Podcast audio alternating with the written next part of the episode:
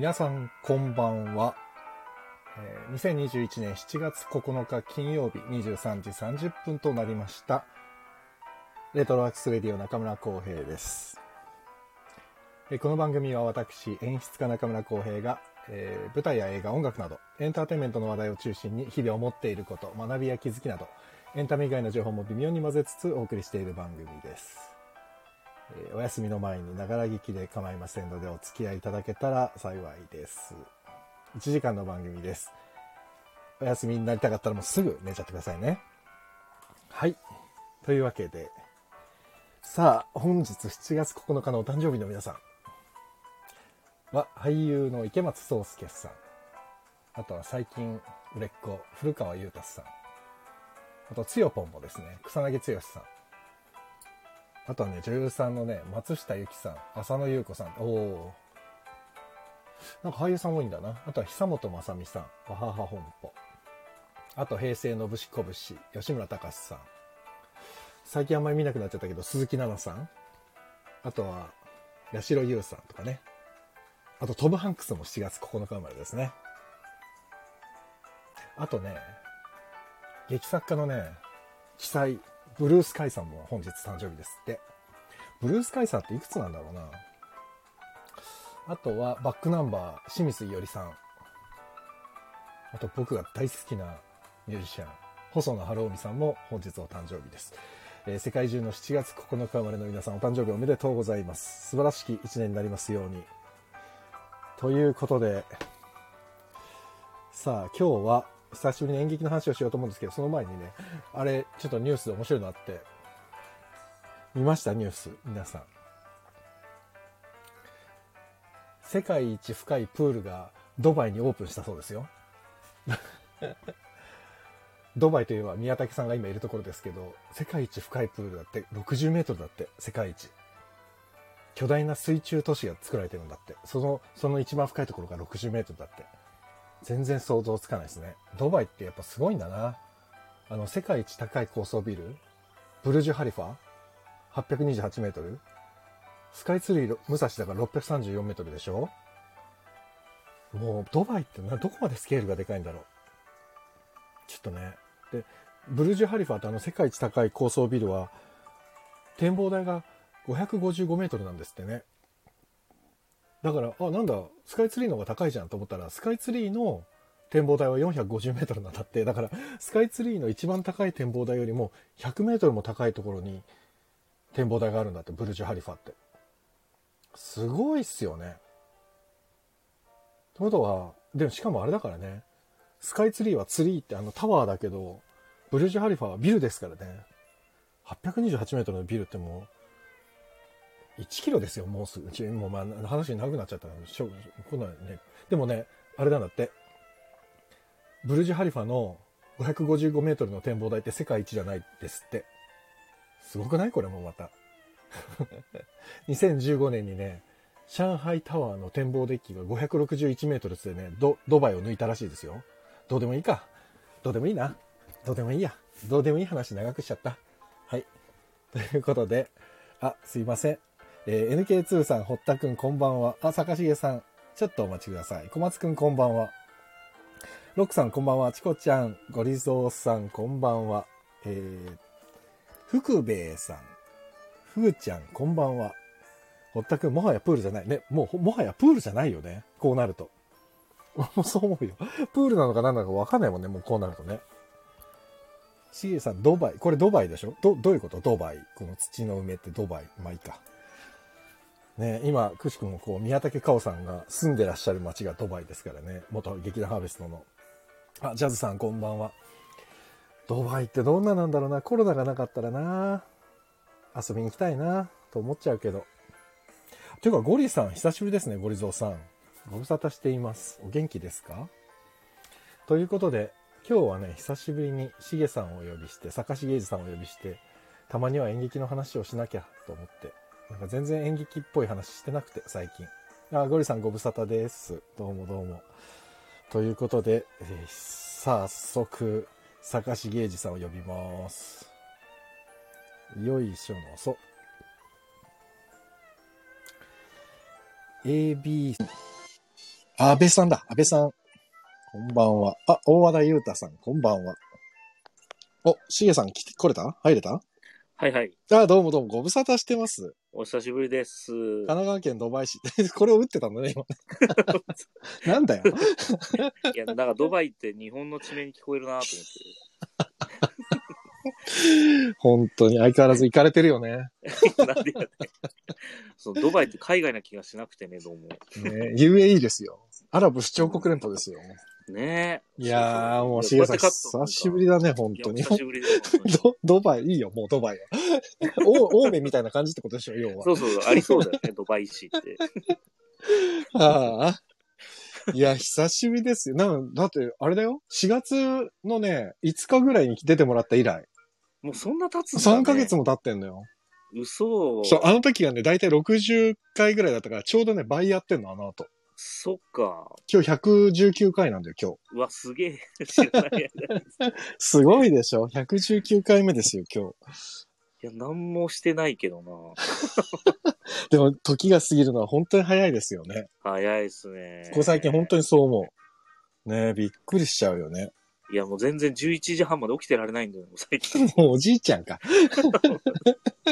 あ、ゆうさんだ。こんばんは、ゆうさん。あと、スコアさんもこんばんは。ありがとうございます、遅い時間に。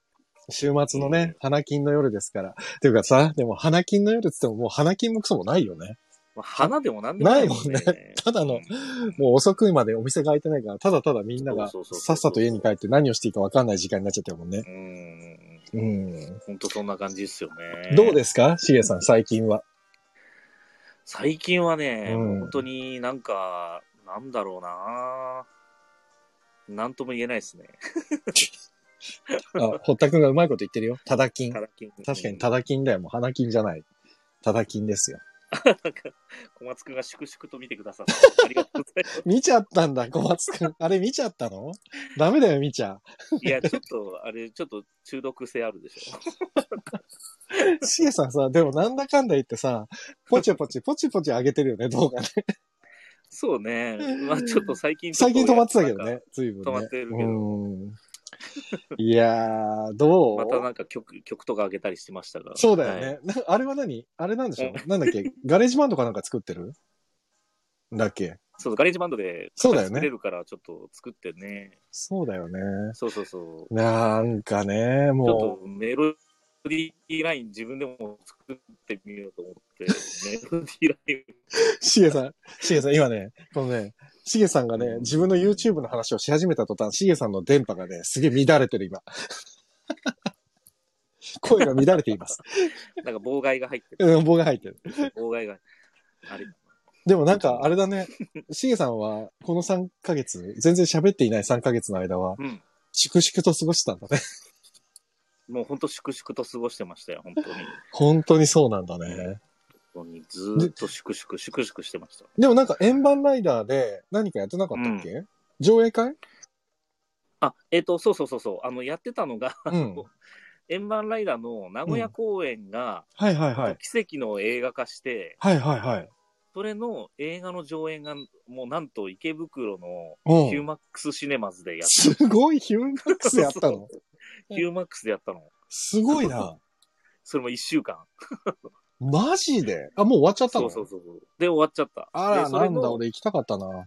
それの舞台挨拶をやってた。ああ、そうなんだ。ヒューマックスってだってさ、ゴジラ対コングとかやってるような場所だよ。そうそうそうそうそう、そうなの。でココナンとか、新エヴァと一緒にやってたなんで？意味がわかんないんだけど。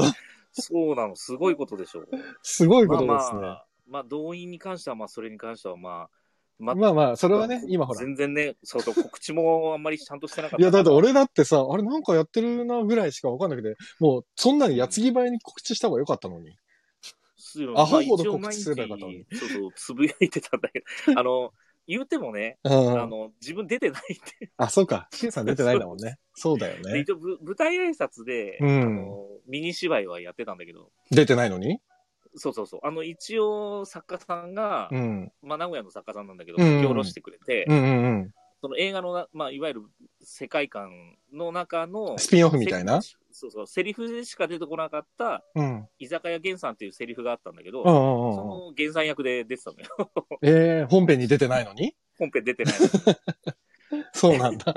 そうそう。で、それでまあ舞台挨拶も、の司会もやるみたいな。あ、司会もやったんだ。それはそれはお疲れ様でした。そはい。それをやってたか、最近。ああ、なるほどね。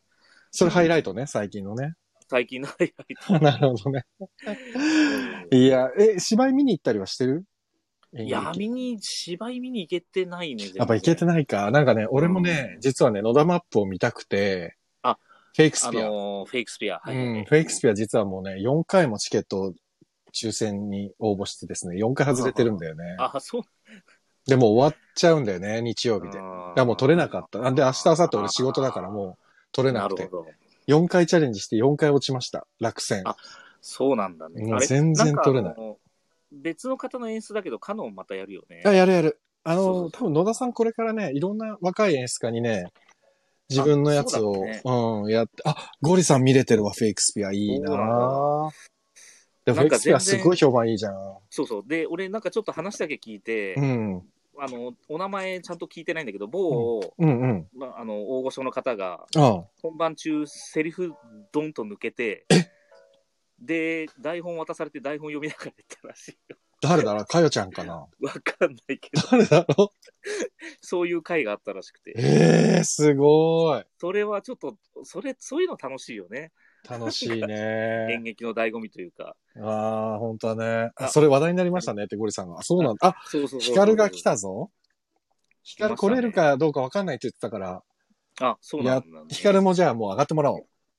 ヒカルちゃあでんはもどんぐらい稽古中でしょ、今だって。そう。だから宣伝も、これ今後ろに、うんしげさんの後ろに背景にある牛の絵があるじゃん。これはね、ヒカルの出るお芝居のチラシのあイラスト。なるほど。また本当にオンタイムな内容っぽいもんね。そうなんだからね、そこら辺の含めてちょっと話そうよ、3人で。ロロックさんのこの C○○C さんですっていうのが、どうだったなんだら、かよちゃんね、かよちゃん。白い、まあ、いや、ちやっぱそうなんだ。かよちゃんですよやっぱそうなんだ。やっぱそうなんですね。呼んじゃそうか。ヒカルどんぐらい入れるのか？最後まで入れるのかな？今入れなかったら入れなかったね。明日も稽古ありそうだし。うんああ、ヒカル、こんばんは。こんばんはお久しぶりで、お久しぶりおで。久しぶり疲れ様。稽古してお疲れた様です。稽古してました、今日おも。疲れさんでし素た。お疲れ様ですも。素晴らしいですよ。お疲れ様ちょっと。喋れるの？あ、喋れます？大丈夫あよかった。よかった。あはいよかったです。ねいやー、どうですか、稽古は？いやー、うんなんか、うん。ね、稽古自体は、こうやってはいるけど、う。うんん。やっぱ昨日のその緊急事態宣言が出るってなった時の、あの稽古場の緊張感はすごかったですね。そうなんだよね。え、大丈夫？みたいな。。そうだよね。うん。だってでもあの、うん。この劇団さんが、ワンツーワークスさんっていう劇団なんですけど、が、あの、今年の3月にも緊急事態宣言中に、実際赤坂レッドシアターやってたよね。でやってて、うん、そうそう。やってた、やってた。で、やっぱあの、しお客さんを50%にしてやってたので、でも、入ってたらしいよね。あ、うん、多分入ってたっぽいです。ねゆ結構なんか入ってたっていう話は聞いたんだよね。うん。うん。で、今回もまあまた近々、あの、どうするかっていう方針の発表があると思うんですけど、んちゃんとなるほど、なるほど。今日いろいいろ制作さんとか演出部がいろいろ話をしてて。ろ。まあそうだよ。うんまあでもまあまあもうワンツーワークスはもう大御所劇団ですから。いやー、うんまあ、だからまあ制作さんとかね本当に俺もだからチケットを取って郵送で送ってきていただいたんだけど、とんでもないんだよ、ちゃんとしてて。い本や、当にちゃんとしてんだよ。だからもうすごい信頼感。今回思ったのが、うんその、まあ、まだ全然しっかりとき決まったわけじゃないので、あれあれなんですけど、うん。なんかその、もし、うん何か変更するってなった場合は、うんうんうんうんその変更が伝わらなかったらどうするんですかって演出家さんが聞いたんですよ。ああそのスタッフが、スタッフさんに制。作さんにね。変更、そう、もし変更した場合、うんお客さんが知らずにうん。間違えてきちゃったりしたら困るじゃんって言ったら、うんうんうんいや、その場合は、うん。あの、一人一人に電話しますってい言っててすごい。何と思って。いや、でもまあまあまあ。すごくやっぱ、すごいよ。丁寧だよ本当。丁寧だなとう思ん。いやー、大事大事。大事だよねう。んだからね、今日さ、そう、ちょっと久しぶりにさ、ちゃんと話さ、話そうと思って。なんかほら、うんうんそれこそさ、ヒカル今言ってたけど、緊急事態宣言が4回目だよ、これでね。ねえそれでさ、演劇っていうのはさ、やっぱりもうずーっと抑え込まれてて、で、昨日だったかな、扉座、横内さんの、えっ、と、うん扉座が今本番中で、昨日うさ一人発熱が出て、そうそうそう。で昨日の公演ね、夏そう、そうそうそう中止したんだよ。中止したらしくて。それで夏風邪だったっていう陰性が出て、うん PCR 検査とかの陰性が出て、夏風邪でしたっていうはんあの診断が出て、はいまた再開するっていう話になってるんだけど、うん。うんたださ、ここ1年間さ、ずーっとさ、まあ扉座の今のもそうなんだけどさ、うん何かちょっとしたことが起きた瞬間にさ、公演を中止にしてきたじゃない？演劇って。うんで、音楽界もそうだよ。ミュージ,、うんロミュージシャンたちもそう。うん。まあ、ある意味ロッキンジャパンも中止になっちゃう。中止になっちゃったね。ロックオン、ロッキンオンジャパンはもう本当にしんどいね、あれ。すごい。ああ、だってさ。あれはしんどいよね。ここまですごい結構楽しみにしてた人が。うん。いやー、だきついね。だからそう、だからね、。そうそうそう。なんかね、この、今まで1年間それをずーっと繰り返してきて、うん。で、まあ飲食店の皆さんもそうなんだけどさ、うん。かなり追い込まれて、もうフラストレーションももう溜まりすぎて、フラストレーションが抜けてもう呆然としてる状態じゃないみんなさ、うんはっきり言っ、て。け結局、ん。こういう状況でも、うん。なんとか実現できるようにうん。手をいろいろな、やってきたじゃん。策を練ってきて、うんで、これならばやれるだろうというところで、うん組んできた中で、うん主催側が中止してくださいっていうのはさ、いやー、うん厳しいいやよね。ーだって、対策はしてるんですよっていうところじゃん。そうで、うん。これさ、ロックオン、ロッキンオンジャパンの場合ってさ、その、何？茨城県の、そうそうそう。県の医師会がうん要請を、要請をしたんだよね。。そう、反対したの。そう。で、ただ要請をしたんだよね。で、あくまで、要請をしたのか。そう、あ要請をして、あくまで判断をしたのは渋谷さんだって、あのあ、プロデューサーの渋谷さんだっていう話だったんだけど、ただ、あのね、要請の仕方がね、すごく曖昧だったんだよ要ね。請内容が、うん。これに関して100%じゃない限りは、うん。あの、すおすすめできないみたいな。ああ。で、し主催者側がうん。100%の約束はできないんで中止しますみたいな。ああ。だからそれしか言えないっていうところなんだよね言えないっつって、そうそうそうそう。そうで、まあ結局、そう、茨城のその医師会が提示した案が、そのうん会場の中だけじゃなくて、会場外においても、ちゃんと。管理ができますかっていうのできますかを。いや、無理でしょ。それはさすがに無理だろ会場に行くまでの間のお客さんも管理でちゃんとできますか。何千人会場に来るんだっていう話だからさ。無理ね。ねえ、でも、オリンピックは、まあ無観客になったけれども、やるはやるじゃない。そうですね。そう。すごいですよね。だからつい、本当に、ヒカルもさ、いつだっけ？一、週間前ぐらいにつ、さ、つぶやいてたよねツイッターかなんかでさ、え、本当にやるのって書いてたじゃん。あれなんか見ててもさ、もう多分全員が、おお、本当にやるんだって俺たちも思ってたからね、あのヒカルのつぶやき見ながら。ロックさんがフランスではロックダウンが解除されて、オペラ演劇コンサートが動き始めるようです。あそうなんだ。ユウさん、ショービジネスは本当大変ですね。つい先日にライジンは1万人観客の試合やりましたけどね。えー、ほんの少しの時期の差ですね。いや、この前やったの、うんライジンは。あのそうなんだうん。たまわりですか？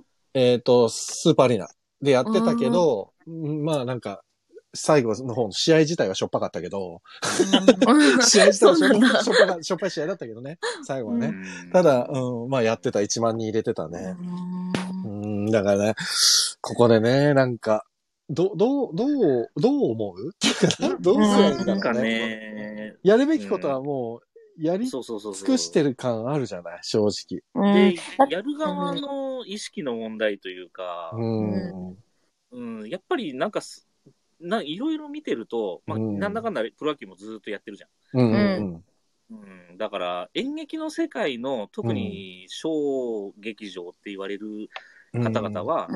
本当にすごく神経質に、手前味噌の話じゃないけど、うんすごく緻密に頑張ってなんかいろいろやってるなとは思う。うんすぐ終止するし。最初にモリエルで出たからなんだようんねで。多分。そううんクラスターだっつってバカーンって騒が騒がれちゃったからね。あれでもう演劇は悪だみたいに一回なったから、そうそうそうそうそっからもう全員がもう必要以上にシビアになったじゃない？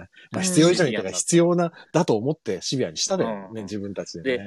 特にその、小屋主さんの方もシビアじゃん。いや、シビアだようち。の小屋では出せないみたいうなので、ん。すごいいろいろ条件も厳しいし。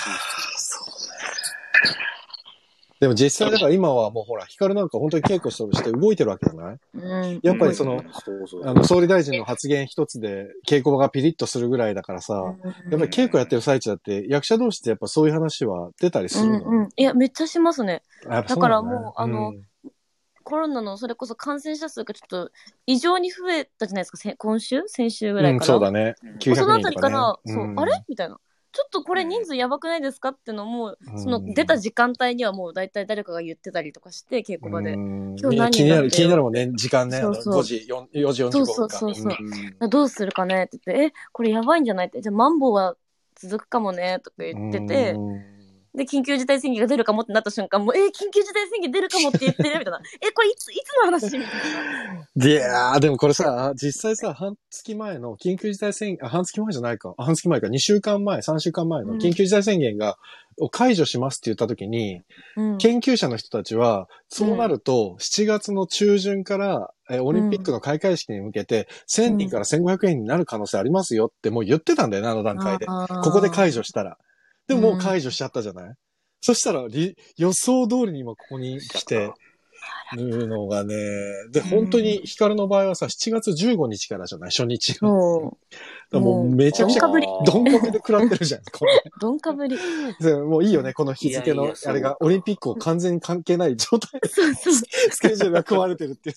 そうなんですよね。最初から、そう、オリンピック。すごいよね。だって都内なんてさ、交通規制すらかかっててさ、うん。首都高なんて1000円プラスだぜ。交 通規制かかるって私もそう、みんなしててだ。から小屋入りの時にすげえ高高速代高いからね。確かに。絶対高速道路乗れないよ。このタイミングで。そう。ああ、札幌ドームでのサッカーは有観客。あ、そうだよね。北海道はそうなんだよ。ただ、ね、知事がね、ちょっと嫌がってるね。あれはあ、。そうなんだ。あの、あ結局、緊急事態宣言とか、まん延防止がかかってる地域から北海道に来られても困るから、そこは対策を国がしてくれって、すごい今よ言ってるよね。あゴリスさん。ただ一応、まあ1都3県以外は有観客でやりたいっていう。うんまあ言ってるよね。っていうか、なんか1都3県を無観客にするだけで、損失が900億とか言ってたね。まあそうだよね。チケット代がもううんそもそも800チケット代が億全部、そうそう。がね、飛んでるって言われちだか。もうやめちゃえばいいのに。やめちゃえばいいのに、すすごい温度差じゃなかった？あの、バッハバッハさんが昨日来てさ、車の中から手振ってる映像を見たときにさ、うんこの人ニコニコ手振ってるけど、多分今ニコニコ手振り返すに日本人はほとんどいないぞと思いながら、うん 見ててね。ちょっと、ちょっと、今多分、で、昨日のさ、バッハさんがうん緊急事態宣言ってどういうものなのか教えてほしいって会見で言ったでしょ？いや、それ見てないです、それ。知らないんですか？ニュースで言ったの、それ。えー、怖知らないんだ。知らないで来ちゃったんだと思って。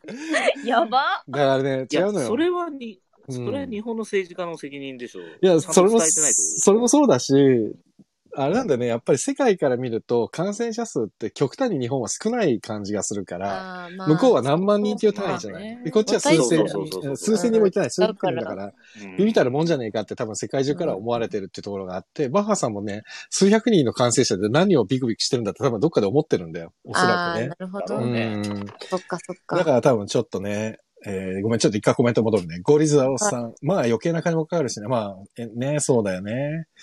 で、ロックさん、非常事態宣言って中途半端でロックダウンのような強制力がない。まあこれはもそうう、なんですよ。法律的な問題なんだよね、日本のね。まあね、仕方できないですもんね、ロックダウンは。そう。で、堀田くん、サッカー無観客になるそう。あ、無観客になりそうなんだ。もうやっぱ揺れ動いてんな。でもあと2週間で開幕するんだけどね。大丈夫なのかな。そうだよ、そうだよ。ねえ、ゴリさん、PCR も安くないぜ。そうだね。なかなか値段下がらないですからね。あ、ブルカラさん、こんばんは。ありがとうございます。いやー、今、ロックさん、えー茨城県学童動員ってアホちゃうか？って。これね、茨城はね、うん、そう、子供たちを競技の、かん、何、観戦に行かせようってしてんだよね。今ですか？今だよ。ええ茨城は。それやろうとして今ね、もういろんなところでね、波紋が非常にいや、起きて。それはバカでしょ。そう、だからもう、ロックさんもアホちゃうかって。本当にアホちゃうかだよね。だってね、子供たちにかかったらどうするのって話いや、だからもう、もうね、そう、うん本当にね、もうまあ難しいけど、そう。的には、かかりませんっていう、なんだか知らんけど、100%かかりませんって言い切ってるわけですよ。でもねだってそう、うん。しかし、いいよ、何光る。いや、わ、わからないわけじゃないですか。別に、うんその若者は、その、まあ、あんまりこう、重症にならないとか、あ、まあ確かにそうなってるかもしれないけど、うんもし万が一、何、うん何万人に一人かは、子供も重症になって死ぬ可能性だって全然大いにあるわけで、うん。そういうことを考えないのかな？うんいや、うん、いやだ、うん、だ、だなん だろうね、チケット代なんだろうな。いろいろね、絶対いろいろ分かってはいるはずなのよ。うんあ、分かった上でな、まあ、分かってるけど、そうだよ、うん分かってるんだよな。いというか、多分うんもう、自転車のブレーキが壊れてんだよ。あそう もう、もうね、止まらないの。うんちょっと、だから、あの、バッハさんがニコニコしてた理由っていうのがはっきりあるわけじゃない。うんバッハさんはさ、ニコニコしてるじゃん。うんバッハさんがなんでニコニコしてるかって言ったらさ、バッハさんはお客さんが有観客だろうか無観客だろうが、あの人には関係なくて、関係ない。そう、関係ない。オリンピックを開催しちゃえ、さえすれば、スポンサー料金と放映料がバカーって IOC に入るから、もう、それさえ入ればあの人は何でもいいわけだよね。だからね、うん要は IOC って。あのー IOC がなんか大会のためにお金を負担することってないらしくてないからね。ううんん。だから多分こっから歪みで生まれる負債は多分、東京都と日本が払いことになってしまいそうだよね、ちょっとね。900億が、そんはい、収あ怖い見込めなくて、うん 今回オリンピック初なのかな？赤字になる見込みみたいな。うん初？わかんないけど。で、だから、その赤字分なんとか IOC どうにかしてもらえませんかねって一応日本はいやなんー、す頼ごいみたいだけど。うんまあ、ね、でも、どう、どう、どう、ね、選手たちが一番かわいそうだけどね、実際問題は。本当に、だって来てる選手たちは、純粋にスポーツをた競うためにいや、本。当にかわいそうだよ。で、しかもさ、かわちょっと悪者になりかそうけてるじゃない。うんそうそうそう。こんなことありえないよね。こんなに国内で盛り上がらないことありますって。うんうんちょっとあね日本人がね、ちょっともうウェルカムじゃない状態になっちゃってるからね。俺、自分ちょっとテレビ見れないかわかんないけど、うんいつもさ、オリンピック近づくと、うん特番とかですげえ、過去のやるねスター選手紹介したりする番組やるはいはいうん、あるある。今年やってるの？それやってないね。やってない。やってないよね。まず、一オリンピッつもやってないクのネタはやってない。うん。ていうか、オリンピック来週からなん、来週、再来週からなんだっけ？みたいな来。週から感じだもん知らない、ちょっといつからかもうん。そうそう。そのレベル。いやー、ちょっとね、あーね、えー、定期的に、あージャズさん、ちょっとありえないですよねってみんなやっぱ思ってるよね。えー、ロックさん、かかる人が多くなれば多くなるほど、変異株発現の可能性が高くなるのですが、あ、本当にそうなんですよね。あ、NHK やってるんだ。あ、あ本当だ、堀田君が NHK やってる。あ、ナオミンさんこんばんは。あグッドシングス終わったかな？グッドシングスがね。ナオミンさんありがとうございます。そう、NHK はね、今もうそっかそっかそっか。ね、まあ、や NHK はらざるを得ない。うん、やらざるを得ないんだろうちょっとね、そうね、NHK はね、報道の姿勢はちょっと微妙だからね、今ね、NHK って。まあまあ、しょうがないよね。国営だし。いやーね、ちょっと変な感じだけどね、もう。いやー、そうだからね、そんな感じでさもう、そうそうそうそう、オリンピックをやる、やらないっていう、あ、まあ、やる、やらないじゃないじゃん。もうやる、やらないの議論だったはずが、いつの間にか観客ありかなしかの 議論にかすり替わっていっちゃったじゃない。これはもう国民の意思とは無関係で、そういう議論にすり替わっていってしまったかな。ら、うん。なんかだから、その、規模の問題もあるかもしれないけど、うん。演劇って、それでも、うん。例えば本番1週間前とか、本番なんなら2、3日前とかでも、うんうんやばいと思ったら、うんもう中止とかっていう判断をしてきたじゃん。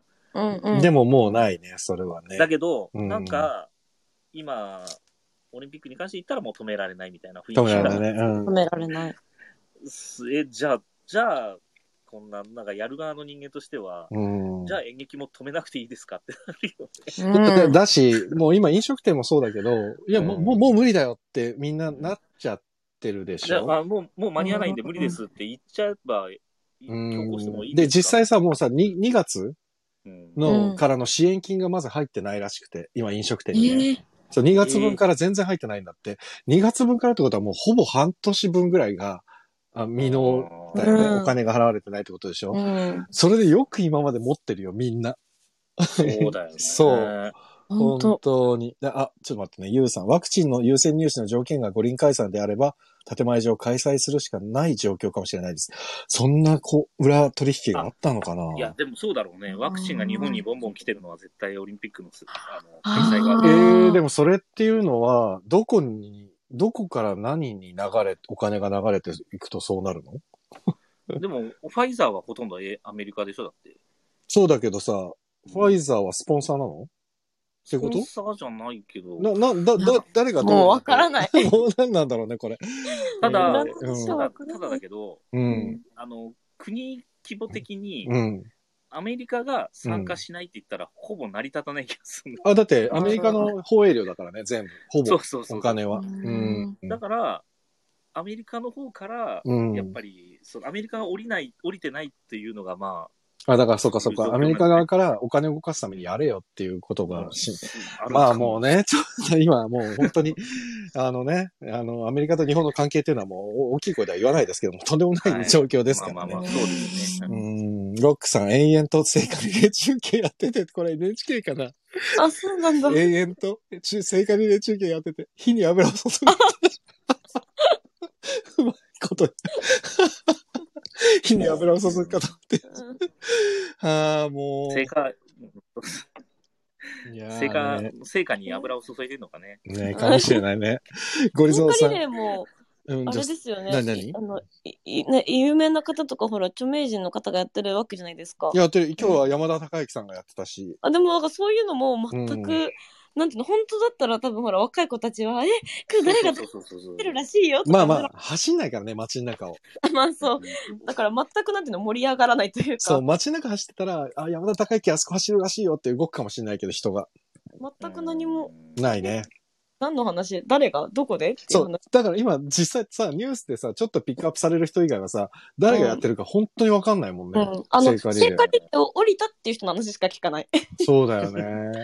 なんか、あの辺のなんか、なんだろうね。いやー、でもそうなんだよな。聖火リレーやってる人たちにも何の罪もないじゃんうん。正直言って。止め、止めたいのか、やりたいのかもよくわかんないし。でも聖火リレーやってる人たちに関して言ったら、まあ芸能人の方だったらやってくださいって依頼をされてやってるとか、うん。あとは多分、おそらく俺は芸能人の方とか、今、聖火リレー頑張って走ってらっしゃる方、走ってっていうか、うん。そのセレモニーに出てる方は、おそらく単純に選手のために、あの、あー全員が全員下、下向いてるようじゃダメだからっていうので、うんうん選手のためにこれだけ応援してる人間もいるよっていうのを出してあげ、出してるんじゃないのかなって俺はちょっと思ってるけどね。うんただ、あの、あともう一個、うん。その演劇の人間からしても、うんう。うんん。まあ、こんな状況ではあるけれど、うん本当にオリンピックがうん。大きなトラブルもなくうん。うん。終わってくれれば、うん。うん。本当に演劇は問題なくできるような気がして、まああ、そうかもしれないね。確かに。うん。だってこんだけの規模のものが、成功すればねトラブ。ルなくね、成功してくれればさ、うん。演劇ぐらいだったら平気ってなるやん。うん。確かにそうだね。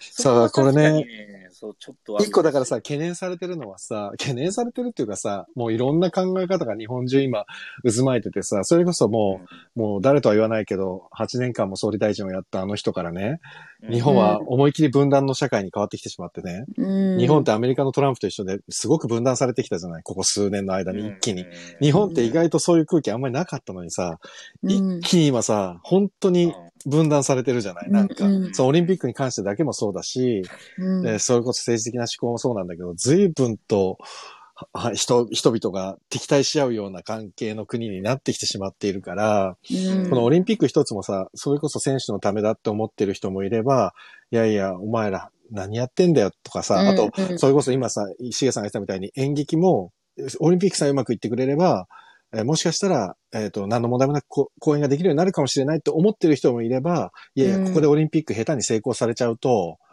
あの、今の政権がやってることが正しいと思われてしまうじゃないかっていう、思ってる人もいるわけじゃん。うん。こいつすごい難しい問題をさ、もういくつもいくつもはらんでてさ、でもうん実際今の状況って、実際我々からしたらさ、飲食店の人たちもそうだけど、絶対、おふざけんなよっていう状況に今なってるじゃん。正直なさっ。てるなってる。なってるけど、ほ本当に演劇界からすると、オリンピックなんとかうまくいってくれとも思うじゃない。うんそそしたら、この後いろいろと、そう、飲食店だってそうだよ、きっと。うん。何か一つうまくいったら、ちょっといろんなものが軌道に乗るかもしれないって思うところもあるかもしれないしね。ででも でも、それでただただバカみたいに盛り上がるのもちょっと違うだろうともう思うし。ん。うんそうそうそう今なんてほら、災害もあるしさ。そうなんだよ。うんそう。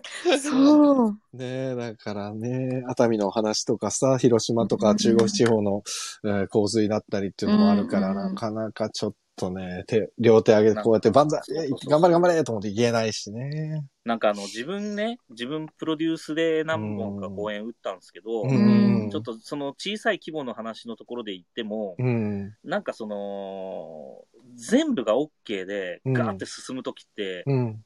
なんかトラブルがあっても結構うまくするって言ったりするんだけど、いや、まあ、うんうんうんうん。なんわかその中ですごく無理をして、うん無理をして無理をして貫こうとすると、うん。なんかね、必要以上にトラブルが舞い込んでくる感覚がある。ああ。で、それは俺結構もう、あって、実際。うんなんでこのタイミングでこうなっちゃうんだろうみたいな結構トラブルがどんどんあって。うん、多分、なんかね、因果関係なんだかわかんないけど、うん、で、今、オリンピックがなんかそんな状況になってる気がして。そうね。うん、確かに。そうだから、多分、本当にうんみんなが歓迎してるものだったら、こんなにいやー、ちょっとなんか、オリンピックやるぞってなった時に、うん。こんな雨の災害とかをいや、だから俺ね、本当に今なんかね、いろんなもののね、そうそうこう、流れがね、ちょっと本当に、そう。お前ら大丈夫なのかって肩ゆす、肩ガンガン揺すられてる感じだもんだって。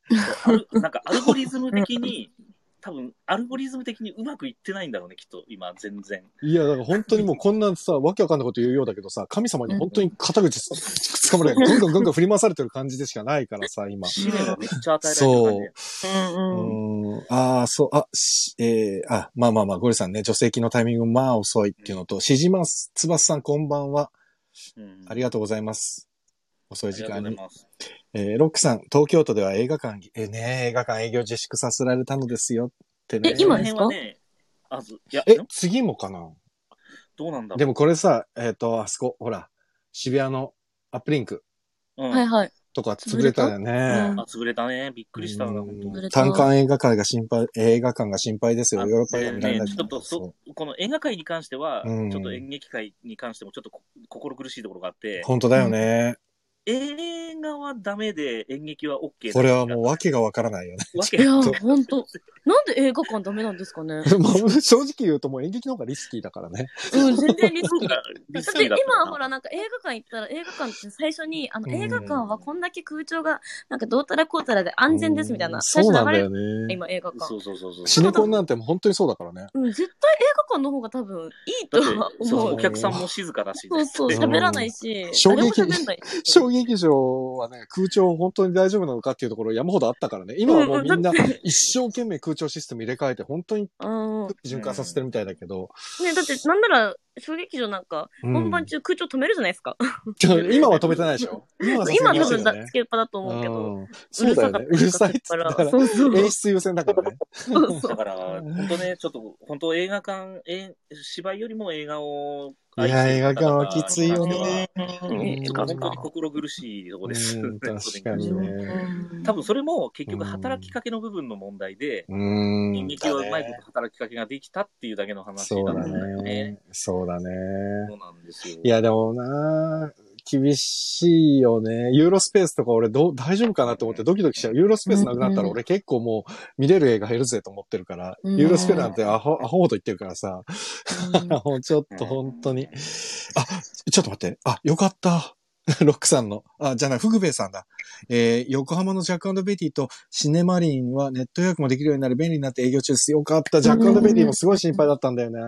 ああ、すごいすごい。あ、でも、ちょっとは、あれなのかな。なんか、なんかね、今のほら、飲食店のさっきの話もそうだけども、うんなんとなくこうさ、ちょごめんなさい、急に。今、どうぞうんテレビでニュースゼロがついてたんですけど、おうおう何？IOC のバッハ会長からビデオメッセージが届いてるそうです。な速報な速報で入ってきたの、今。速報。そこでビデオメッセージ？何言ってんだろう？何言ってるるかちょっとわかんない。今、あのすごいいいね音声消してリアるからル。。リアルタイムでいいね。え、だっても、うん。バッハ会長日本語で喋ってないからきっと字幕出てんじゃないの？字幕がね、出てないんですよ。わだから多分同時通訳してるってこと？この、マジか。何何喋ってんだろう。気になるよね。速報でしたって終わってしまったしかも。あら、何だったんだろう気になる。何言ったんだろうな、ちょっなとん。だろう。でそうかなんかう、んポジティブな話だったんだろうなって終わってしまったから。笑笑顔だった？笑顔だった？いや、笑顔ではなかったですけど、なんか、前向きな風に話してました。わかんない。見た。でも日本の状況、日本に来て初めて分かったんじゃない？あれ？歓迎されてないのかっていう。いや、それはあるでしょ。いや、多分びっくりしたと思うよ。ご本人。あれ、全然盛り上がってないな、みたいな。うんうん盛り上がってないな、本当に。でも、ちょっとね、本当に俺はね、もう、なんかもう、選手だけがかわいそう。本当に。いや、かわいそう。そう、だからやるんだったらテレビで見て一生懸命ね、応援しようとは思うけど、まあまあやるんだろうけど。うんで、また無観客になっちゃったしね。うん、だから俺は本当はさ、本来だったらね、まあまあ、うん俺がさ、小さい時はね、それこそカール・ルイスとかさ、ベン・ジョンソンとかさ、えーあ、あの、なんだっけ、あの、あの人、あれ、ほら、棒高跳びの、あ、ブブカ。ブブカ、ブブカとかさ、うん。なんかね、ヒーローがいたじゃいたいた。ん。。ヒーローがいたのよ、リアルにさ。う。ん。ヒカルとかわかんないと思うけど、カール・ルイスなんて見ててね、俺はもうね、本当にカール・ルイスかっけえと思ってたの。マイケル・ジャクソンとカール・ルイスの違いがあんまり分かってなかった、当時。でも、でもか、もうみんなかっこよかった、あの当時ね。ねでや、オリンピックっていうのは本当に、本当にキラキラした夢のような空間だったわけよ。えー、いいな小学校の時に見てるオリンピックっていうのはロサンゼルスとかさ、アトランタとか。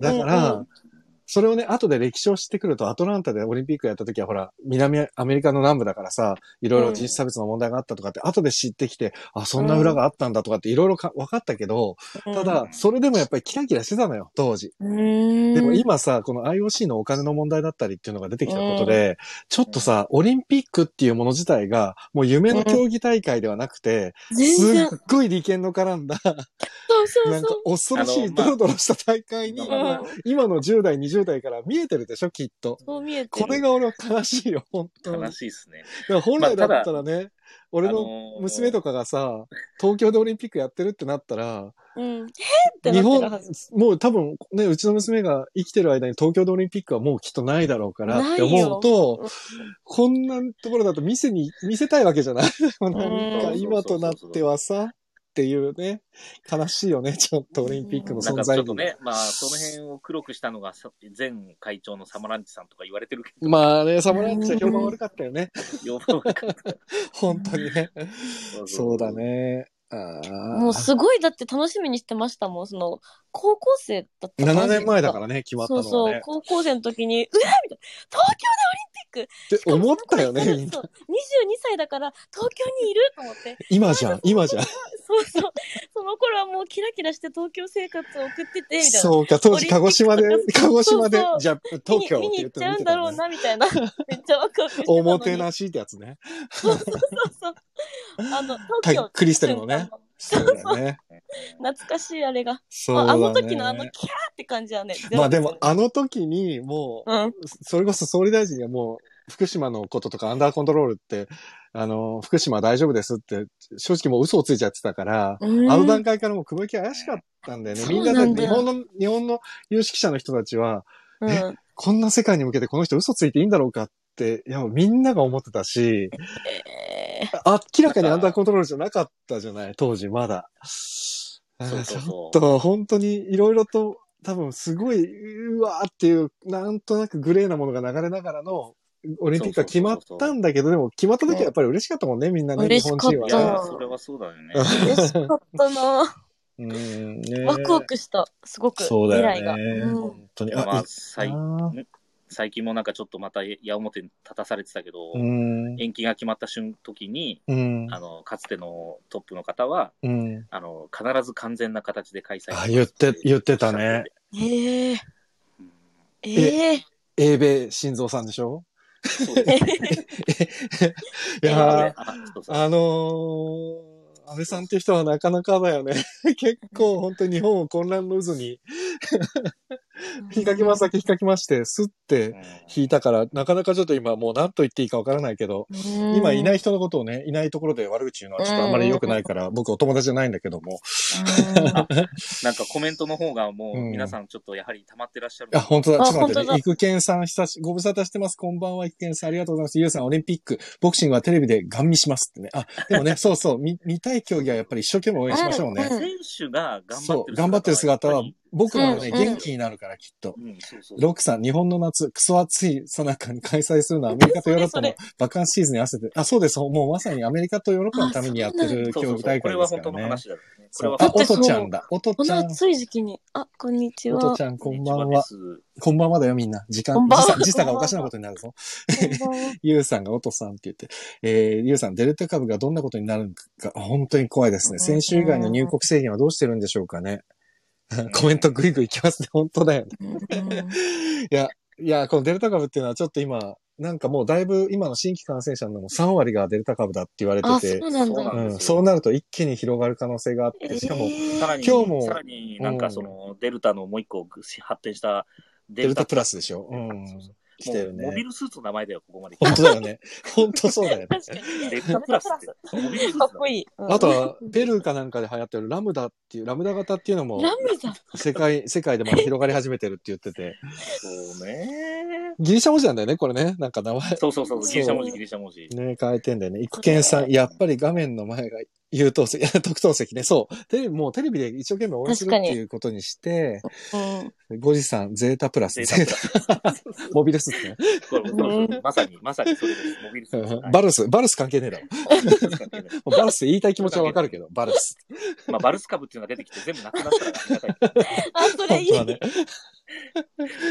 コロナバルス株でなく全てがなくなりました。ああ、もうなくなりましたな、ナオミンさんが言ってる通り、選手が一番混乱してるだろうし、困惑してるだろうな。その中で最高のパフォーマンスするの大変だろうなって思ってます。本当に選手が一番かわいそうです。本当に思いますよ。困惑してるだろうなあの本当に今ー、特に、その、自分も昔陸上やってたからわかるんだけど、うんうん。えー、陸上やってたんですか？本当だよね。そこだよね。ツッコミはまずそっちだよね。おいおいって思ったよね、今ね。陸上？あの、陸上やってたの。うん。で、俺400、400やってたんだけど、嘘でしょ？びっくりなんだけど。うん。いえ、最後のね、うん。はい200メートルがもうし地獄のように苦しいのよ。まあ、そうだよね。うん。そのさ酸欠になるっていうかからね。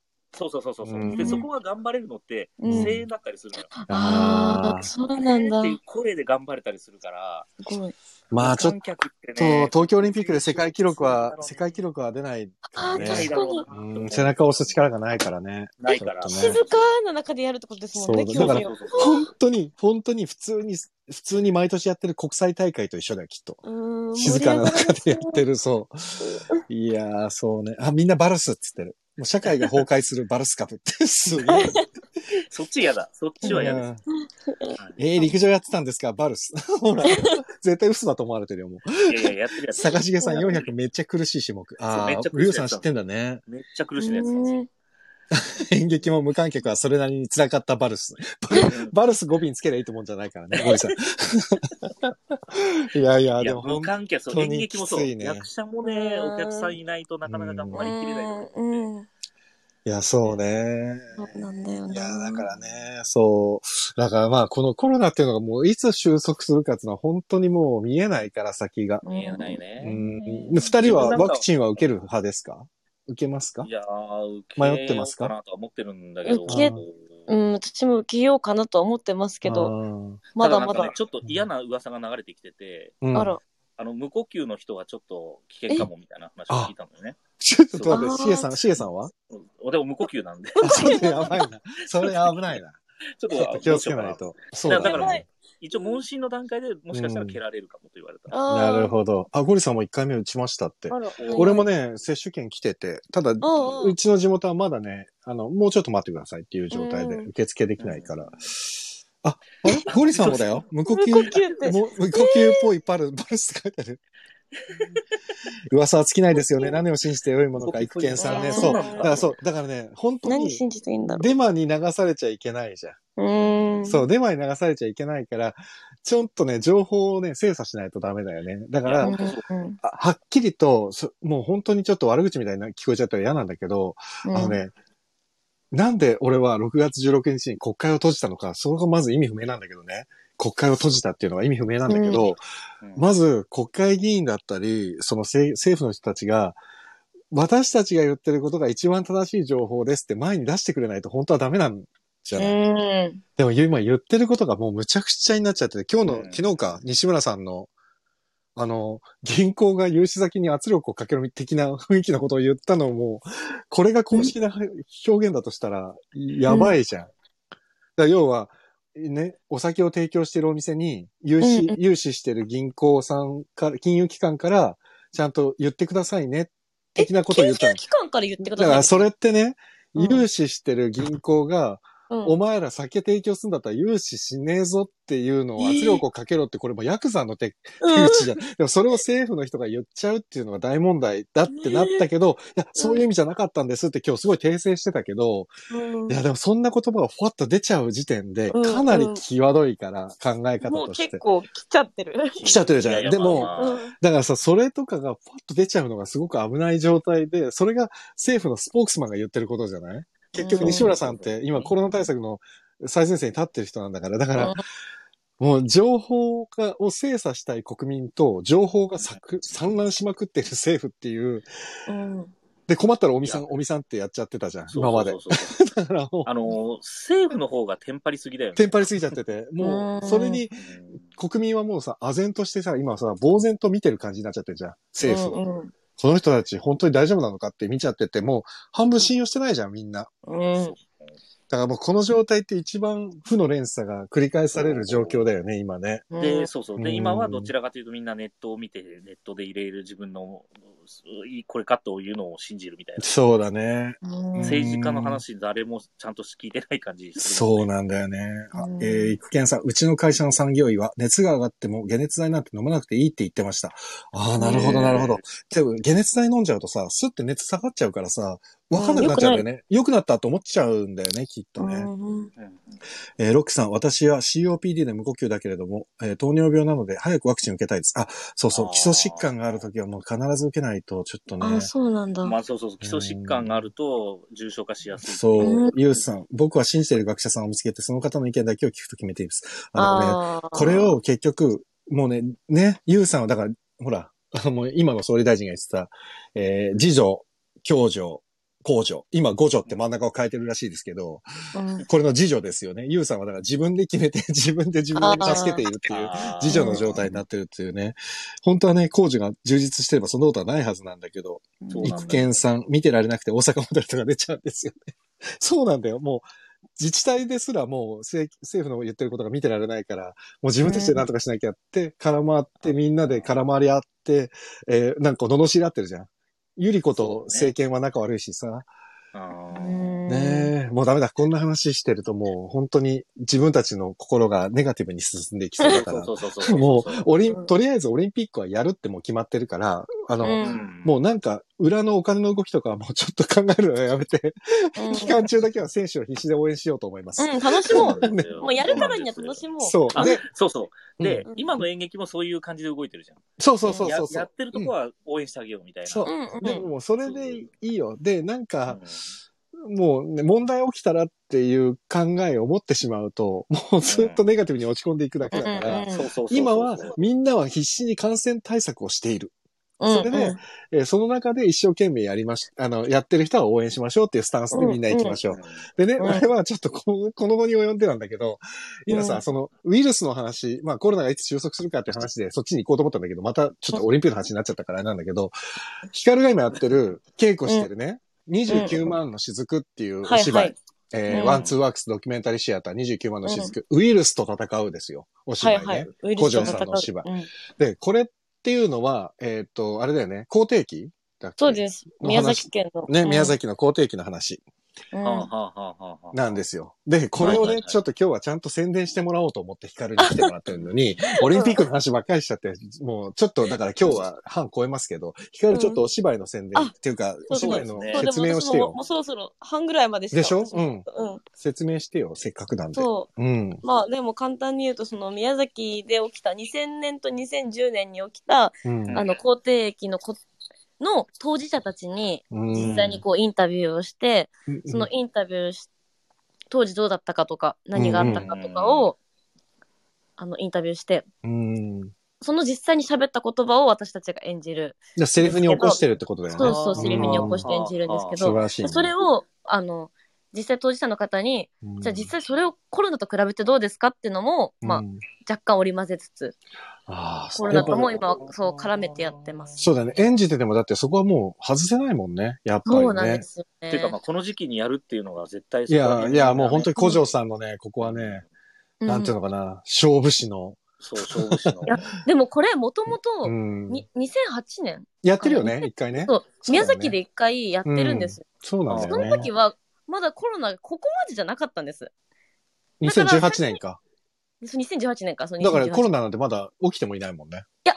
えっ、とね、いや、だって起きた時かな。2000あ、コロナが起きたのは2019年の末だから。うん。だからその時はまだ起きてなくて、うんで、。その後多分、台本を書いたのが、うんうんうん。多分、そのちょ、まあ、コロナが出てすぐぐらいだったんですあよ。、じゃあだから2020、うん、なるほどなるほど。と初行の段階では、うん。なんか、コロナに関するセリフが若干あるんだけど、そうだよ。ね。それがまた今になると全然違くて、だから、うんだから稽古の段階2020年だよね。2020年だよ。うん2020年かな。そうそうコロナ、だから今またどんどんどんどん書き直して、うん。ここ、今だったらオリンピックとかも絡めた方がいいんじゃないかとか、う。そういうんまあどんどん出てきて、本当だよねが。ちょっと変わるスピードが速すぎて、そうだね。まあ、でもそういうこともこう織り交ぜつつ、あの宮崎の固定期のことを書いてて、やっぱウイルスに対するこう人の向き合い方というか、うん。で、あのコ、コロナはちょっとあれですけど、宮崎の固定期って実際にもう、ものすごい数の牛や豚をこう、実際殺処分して殺すごいしてる。殺してるんだよね、あの時ね。そう。だから実際にその死というものを、うん。ウイルスによる死をこう目の前にした人たちの話なので、いやー、苦しいね。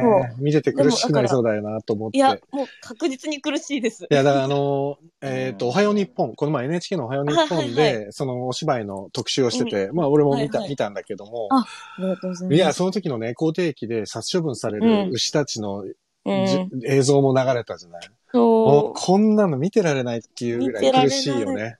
う、苦しあい。れは、だからあの時は、そうそう、あの、狂牛病とかさ、うんあの、アメリカでも流行った時もそうだったけど、うんもうとにかくさ、その、えーの農家の皆さんがうん、酪農家の皆さんが、まあ、しんどかったよね。あれだって自分の家族のように育てていくわけじゃない。そうなんですよ。ねそれをね、殺していかなきゃいけないって、こんな地獄のようなことはないわけで。うんもう、でもみんな、そうん。実際のその映像を見たら、うん。こう、なんかやっぱ、獣医師の方が殺殺すっていうか、そのウイうん。ワクチンを打ちに来てくださるんですけど、うんうんうんもうその、飼ってる、その、なんていうの、家畜のその農家さんは、、うん。もう仕方ないですよね。仕方ないですよねってこう言いながらすごい泣いてて、うん。その獣医師さんも泣いてて、うん。すいません。本当に、みたいな、ね。みたいになってるのがもう、た見てても。う、獣医師はね、いあの、動物たちを救う仕事だからね、本当そうなんですよ。ううんん。そうなんです。それがね、すい。や、でもだからな、うん。そうだね、そう考えるとやっぱりコロナのさ、看護師さんだったり医療関係の皆さんもい、やー。そうじゃない、一緒で、結局さ、一時期あの医療従事者が2020年の3月4月ってさ、その志村さんが亡くなった頃とかっていうのはさ、それこそ、あの、エクモとか使える人間が少なすぎるって言ってさ、もう、あまりにも重症なお年寄り、80代、90代の方は、もうどうしようもできないんじゃないかって言って、うん。正直もう見殺しのような状態になっているんだって、うん。それこそ去年、ん今年の頭頭の大阪もそうだったけどさ、うん。そういう状況がリアルにあったわけじゃない、日本でも。だからまあ、その、公定義の問題とちょっと被せるのは難しいのかもしれないけど、ただ、うん。今のさ、このウイルスの状況っていうのと、今このワンツワックスがやろうとしてるドキュメンタリーシアターっていうのは、まあ、切り離せないいやね、本当に。うんうん。だから、これは今、今本当に見るべきお芝居なのかもしれないなって俺は思うよ、本当に。ううんん、ぜひ、本当ねにまあ、やっぱその、なもうなかなか緊急事態宣言中に劇場に来てくれとはもう、なかなか言いづらいよね言状況になってしまって、あれですけど、でもあのーそのね、11日 ?7 月11日、うん。までは、あの、チケットは普通に買える。けど、うんうんそれ以降は買っちゃいけない。あ、そうなんだ。あー11日っていうと日曜日かな。だから12日から緊急事態宣言があるじゃないですか。そうだね。うんで緊急事態宣言始まっちゃうと、もう、あ、緊急事態宣言中なんで、って、その、あの、ここまで、ここまでしか売れませんみたいなのになっちゃうけど、なるほど。そう買えるっちゃ買えるんですけど、当日券とかで買えるんんですけど、うん。制約がかかってくるってことね。なるほど。そうそうそうそれまでだったら、まあ、そうか。だから、まあ、もしちょっとでも見に来て。そうですね、そうですね。ね、ぜ育賢さんがね、全部ちゃんとヒカルのお芝居の情報をバーってコメントで書いてくれてるんだよ。ほあ、本当だ、すごい。育賢さんこれやってくれるのいつも嬉しいよね。ありがたいま。す。育賢さんちなみに僕は一昨日と今日バスケを楽しく見てましたって最高ですね。うん。バスケ応援しましょう、これは。うん。うん。あ、ゆうさん、僕は政府の専門家会議に獣医師がいないことで全く信用できないって、そういえばいないよね、確かにね。うん。うんあ、ゆうさん、面白い。脚本が素晴らしい。獣医師なんですよ。感染者の専門家は。だから、獣医師のいない専門家は意味を持たないと考えます。なるほど。うん。ちょっと育賢さん書いてくれてるやつ。今から11年前、2010年、宮崎県下に非常事態宣言を発令させて、家畜伝染病抗体液ウイルスの猛威。本作はその感染爆発に翻弄された関係者、約100人にインタビューを取材を行って得た証言だけで戯曲を構成。うんああ、その生々しい声は現在、世界を脅かしつ、脅かし続けている新型コロナウイルスと戦う今の私たちの胸にも鋭く突き刺さる。それほどまでに証言の数々はウイルスの不安や恐怖に怯え、また理不尽な行政の対策に憤りを隠さない。これはかつて宮崎県域でウイルスと戦った人々の切実な心の叫びの記録。もうまさに今と被るね。うん。いやー、まこれちょっと、あれですね。皆さん、えっ、とね、ちゃんと言いますね。7月の15日木曜日から25日日曜日まで赤坂レッドシアターにて、はい。えワンツーワークスドキュメンタリーシアター29万の雫ウイルスと戦うというお芝居です。うんえーウィル、後でですね、URL をまた概要欄の方に貼っておきますので、よろしければはいぜひそちらに行ってください。っていうか、ヒカルもう10 12時半過ぎちゃったから、うんもう寝てください。あ、はい。ありがとうございます。はい。あと、一応、うんあの、17日に、うんうん。あの、配信もあるので、あ、そうだそうだはいそうそう配信あるんだよね。配信チケットとかもあるので、まあ、あの、もそうだねし気になる方は、よかったら配信でもご覧ください。そうですよ、そうですよ。見逃し配信とかアーカイブ配信とかいろんな種類がありますからね。はい。うん。で、ちょっとホームページを見てもらうとね、そのいろんな、その感染症対策のこととかも全部、うん劇場来ても書い大丈夫ですよっていうのを書いてくれてるんで。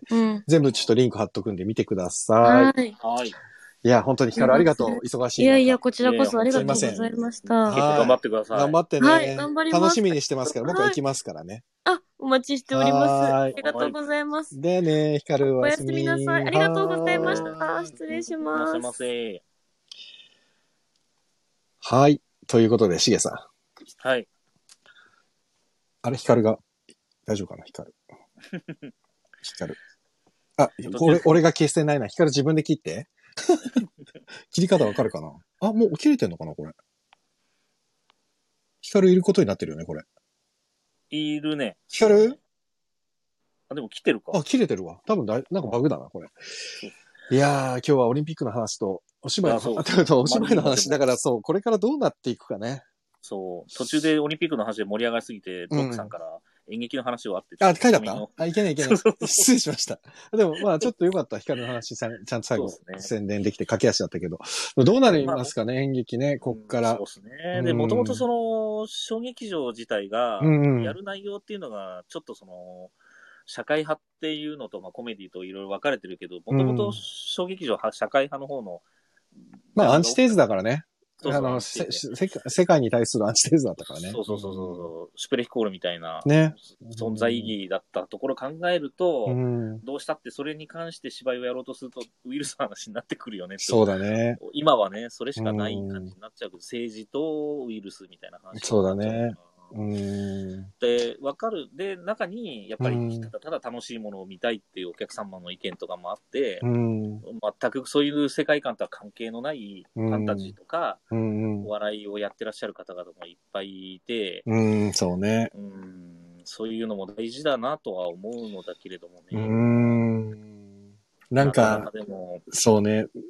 難しい。難しいっつうか、難しいわけじゃないんだけどさ、こう、うんなんて言うんだろうね。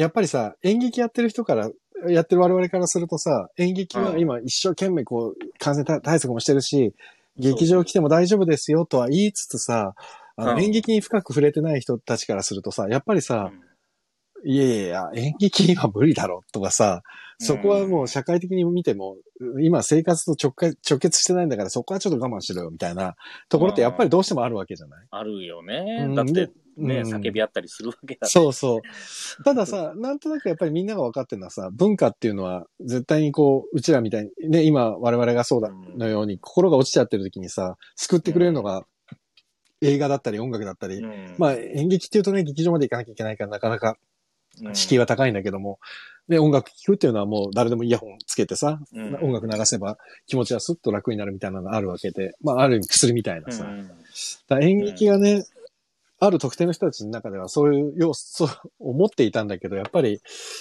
こういう状況になってしまうと演劇ってなかなか あのー復活するのが大変だね、やっぱり。そうなんですう。んあの、ドラマを作る際に演劇で、何が一番大変かというと、うん。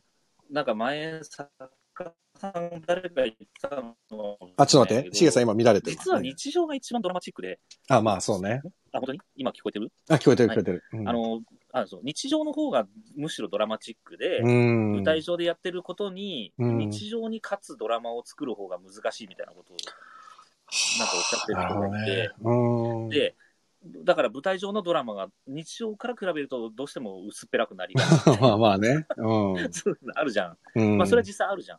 まあ事実は小説よりきな事りね、実は小説よりきなりってでうん今があまりにも日常がドラマティックすぎて、そうだね。なかなかそこにドラマとして演劇を食い込ませるっていうのがね、ああ、確かに言われてみたらそうかも。そこが難しいんだよね、多う分。んだからやる意味というところで言うと、やっぱ、光が出るような芝居はうん。意味が出てくるんだけど、うん。うん、そうするとやっぱり忘れてください、日常忘れてくださいの方にうん行きがちになるよね。そうだね。うん。今がすごすぎてさ、うん、そうね。それより深いドラマっていうのをなかなか作り出し確かにね。ちょっと今、日常がちょっと本当にうん現実で考えてなかったようなことがそうそう繰り返されてるからね。だってハリウッド映画とかで昔ね、やってた、うん。あの、ダスティン・ホフマンがやってた、うんうんなんだっけ、あの、エボラ出血熱のドラ映画とか、ああ、あったね。なんかね。うんうんうん。ああいうのとかも、要は昔は日本だと感染列島とか、はいはいはいはい、はいえっと、映画だ、映画でそういう、なんかその、リザムービーって言うんだけど、うんうんうんその災害とかをテーマにした、うん。で、それを見て、うわー、よかった、日常がこうじゃなくてっていうのがうんうんうん。あったのが、今逆転しちゃって、そうだね。日常の方がすげえことになってるから。うん、確かにね。うん。いや、だからこの、やっぱり、ある程度コロナが落ち着いていかない限りは、ちょっと、そう。うん、まあな。だからこの前、ヒロタンともちょっと喋ったんだけど、はあはあはこのウィズコロナっていう考え方はもうちょっと取っ払わないと、今、あほら、ね。あの、ウィズコロナにしちゃうと多分ね、やっぱり、うん。まあ演劇だけじゃなくて、あの、飲食店もそうだけど、うん。多分どうしても生きていくのは苦しい状態がずっと続いちゃうから、そうなんだよね。なんとかみんなで協力して、少なからずこう、なくしていくっていう方向でやっぱり考えていかないあとね。そうそう。あと、あの、ツイッターで俳優さんが、うんうん方がつぶやいてて素敵だなと思ったのが、うん。本当にツイッターとかでこう宣伝するときに、うん。あの、こんなご時世で申し訳ないんですがという一言を入れるのをやめますみたいな。ああ。で、文字制限あるじゃん、ツイッター。あるね。うん。でそれを入れることで言いたいことも言え、削れちゃうし。なるほど。そうだね。うん。どちらかというと、やはりやるということで、見てきて、見に来てほしいということが、うん。いやっぱそうだねりつぶやきたいので、そうそうだね。いう一文書くのやめますな。なるほどね。自己責任になってくるじゃん、どうしても。うん、そうだやる側ね。も見る側も。もうん。うそれが多分ウィズコロナじゃん。確かにもう。全部自己責任ってういう。ん。だからなるほどなと思って、それああ、そうね。も。うんうんいやー、ちょっと、うん。あまりの片隅に置きすぎて気にしすぎるというのも、なんかもう今や、すいいのかなみたいな気もするけどね。ね なるようにしかならんというか。うん。だから今はもう、やれることは、多分、まあ、今緊急事態宣言になってもさ、それこそレ・ミゼラブルやってる東宝ミュージカルなんかは、うんうんえっ、と、さっきもお知らせっつって、今後の、うん。えー4月12日からの公演に関してっていうので、うん。ボンってリリースが出たわけよ、さっき。で、わってリリース出るとさ、あ、中止かなって思うんだけど、えー7月22日から、8月22日までの期間に行われる夏季の上上演、演目は、すべて予定通り上演いたしますって出てて。ああ、あ、だから、あ、もうここはバシッとこうやってはっきり言うんだなと思って。そうだね。で、今まで通り感染症対策が徹底して行いますって。で、俺もレ・ミゼラブル見に行った時に帝国劇場行ったけど、もう本当に徹底してるよ。うんもうロビーでも飲み食いしちゃいけないし、もちろんうんね。うんうんうんだから、劇場の中にチケット持って入った瞬間にもう飲み食いと会話は禁止みたいなところがあって。はいはいはいはい。いや、もうすごい徹底ぶりだから、まあ、確かにここまでやってくれたら安心はするよね。普通にね。うん。で、まあ、その辺の徹底するのが当たり前になってきたからね、う今。ん、そうだね。それを確かに、うん。ツイッターという短い文面の中でいちいちうん。言うといういや、もうそうななんだよっていうのが、だから、そうもうね、オープンになってればいいんだけど、なかなかね、そこが、その情報は伝わってないからね。かうんでも演演劇界においてはもう大前提になってるじそう、ただね演劇、演劇やってる我々ってさ、どこがちょっと勘違いしちゃうのがさ、演劇やってる人間が知ってることは、世間の人たち知ってるってどっか勘違いしがちなんだよね。うちゃん。そうらね。そうだね。確かに。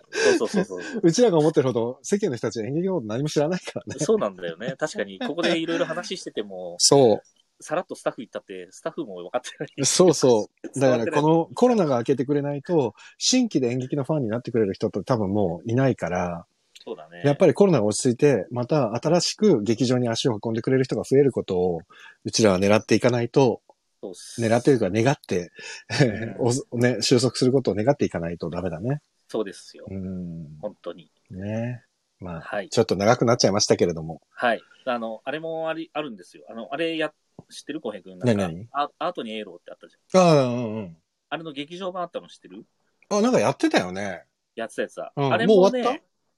終わりは、あの、募集は終わって、うん審査も終わって、あ、本当。うんうん。あれの公演の、うんえっ、と、上演期限というのが、うん。10月の終わりぐらいまでだったかな？あまでにやんそなきゃいけない。うなんだ。ああ、やんなきゃいけないなるほど。うん。が、どうなるかね？どうなるかね。アートニエールをステージ型ってやつだよね。そうそう、ステージ型。うもん。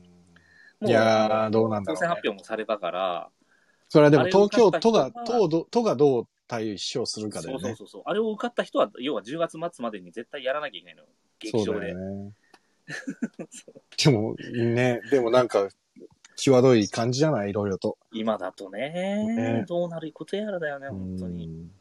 まあでも俺は本当に演劇をやってる人間で、だけれども、映画うんに関してはもっともっと全然緩和してほしいね。いや、本当に映それ画は本は思います。当にきついわ、あんなん。正直、冗談じゃないだか。ら、自分もその、ゲムービーやってたから、うん。見に行って、やっぱりお客さんとか見てても思うけど、うん。映画は、うん。あ、の、まあ、演劇よりもっていう、よりも、もっと緩和した方がいいと思うけど、うんだよね。本当に。と思うけどなと思うけど。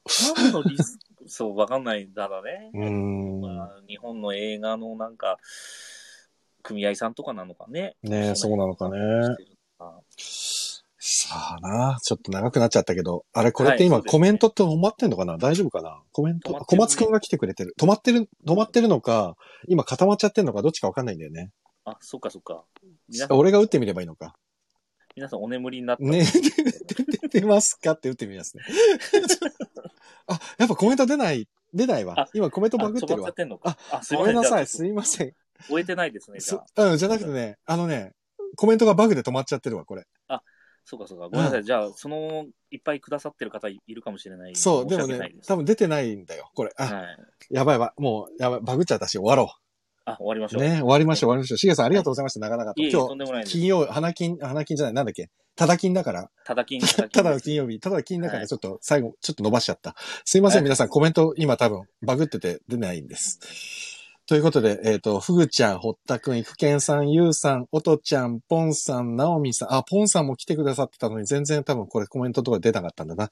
えー、ゴリゾーさん、小松くん、ロックさん、NK2 さん、福兵衛さん、最後までお付き合いいただきましてありがとうございました。ありがとうございました。ということで、えー、今日は終わりで。最後はね、最近ちょっと曲かけたりしてるんでね、今日も最後は一曲かけて終わろうと思いますよ。なんか朝まで生テレビ、テレビみたいな感じになっちゃったね。ちょっと議論、と今日、でもね、ちょっと今日はね、普通に真面目に話そうと思ってたから。あまあよかったよ。ヒカルも一一生懸命話してくれたし。そうだね。うん、シゲさんも一生懸命話してくれて。あ ありがたかったです。いいです。ということで、えっ、と、まあ、はいいろいろヒカルの芝居に関しては概要欄に書きますので、すいませんが、そうですね。ははいい。あの後ほどまたチェックしてみてください。見ていければ、うんうんそう、と東京京近郊の方はね、ぜひよろしければ、あの、まあ、抵抗ある方は配信でも、あ、で、全国の方は配信で見れますから、よろしければそうで、すね。はえい。配信の方でご覧いただけたらと思いますので、なんかやっぱね、緊急事態宣言出て、やっぱりなかなかちょっと風向き悪いみたいで、劇場。まあ、ワンツーワークスさんはどうかわかんないんだけど、なかなかやっぱ。うん、なので、ちょっと、あの、演劇界を救うという意味でも、よろしければぜひご覧くださいそうで。すね。うんはい。ということで、まあしげさんも、無理ない程度ですけど。はいありがとうございました。いえ、とんでもないです。はい。ということはで、またぜひお願いします。ということで、最後はですね、はいはい。今日は、あ、なになにしげさん、今あれえって言った？次、いつ、いつ配信なの？あ、次はね、月曜日今ね、月水金。だから次は月曜日の夜にまた皆さんお会いできたらと思いますのでわか。りました。はい。月曜日はどうしようかな。まあもうね、最近ね、自転車創業的で。今日もしげさんにお願いしたの1時間前だからね。そう、そう、急に来て。そうだ、今日演劇の話しようと思ってるんだから、しげさん呼ばなきゃと思って急に思い立ったんだよね。ありがとうございます。ということで、今日は、ハッピーに行こうと思ったんですけど、ちょっといい曲一曲あるんで、これを聴きながら終わりたいと思います。いいですね。はい。えー、前回も、前々回か、えー、お知らせした、ローズワンの三角選ぶ話のアルバムから、最後のナンバー、ただ大切なものは減っていくというバラードをかけて、本日は終わりまいいいはい。ということで皆さん最後までお付き合いありがとうございましたあり。がとうございました。えー、お相手はレトロワークスレディオ中村浩平と、あ、えっ、と、エンバーライダー坂重英二でございました。はい、皆様素敵な週末をお過ごしください。お過ごしくださいということで、最後はローズワンで、ただ大切なものは減っていくです。しげさんありがとうございました。あ、いえ、こちらこそまた。はい。おやすみなさい。ありがとうございました。は。はい